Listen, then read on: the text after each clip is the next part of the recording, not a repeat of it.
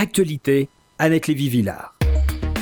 Bonjour Paul-Henriette. Comme vous le savez, je suis la politique américaine depuis très longtemps. Des articles, des livres, des cours dans les universités américaines. Eh bien, aujourd'hui, je vais vous dire que je me suis trompée.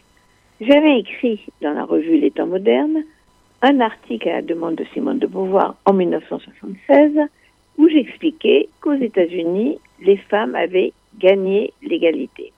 Une situation historique où l'avortement était inscrit comme un droit dans la Constitution américaine, où l'égalité homme-femme allait aussi être inscrite dans cette Constitution. Irréversible, les femmes avaient gagné le droit de contrôler les naissances pour la première fois dans l'histoire de l'humanité.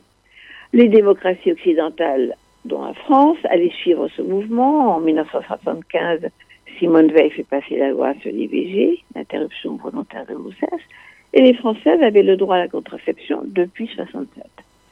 Les femmes ont tout gagné, comme l'a souvent répété sur cette antenne Alain Finkielkraut, énervé par les néo-féministes et autres MeToo et Balance ton port.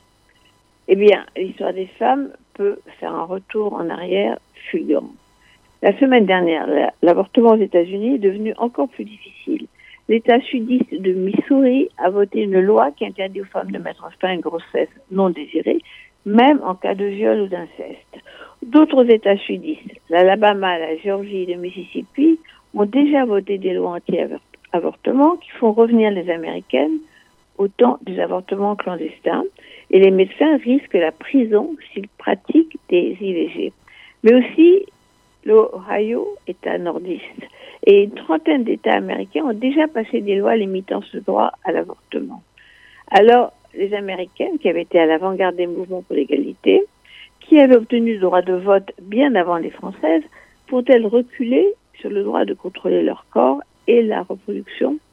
Les parlements blancs et masculins, sous la pression des évangélistes, avancent très vite pour forcer la Cour suprême à sortir de la Constitution ce droit à l'avortement légalisé en 1973.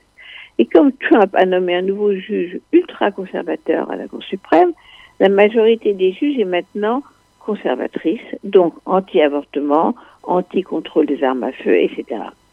Donc, je m'étais trompée en écrivant qu'un mouvement pour le progrès et l'émancipation des femmes ne peut revenir en arrière. On l'avait vu dans l'histoire quand la Révolution française avait guillotiné la féministe lames de gouge, mais le XXe siècle avait été le siècle du bon en avant de l'émancipation des femmes dans la vie publique et dans la vie privée dans le monde. Au XXIe, il va falloir recommencer à défendre ce qui semblait irréversible et ne l'est pas.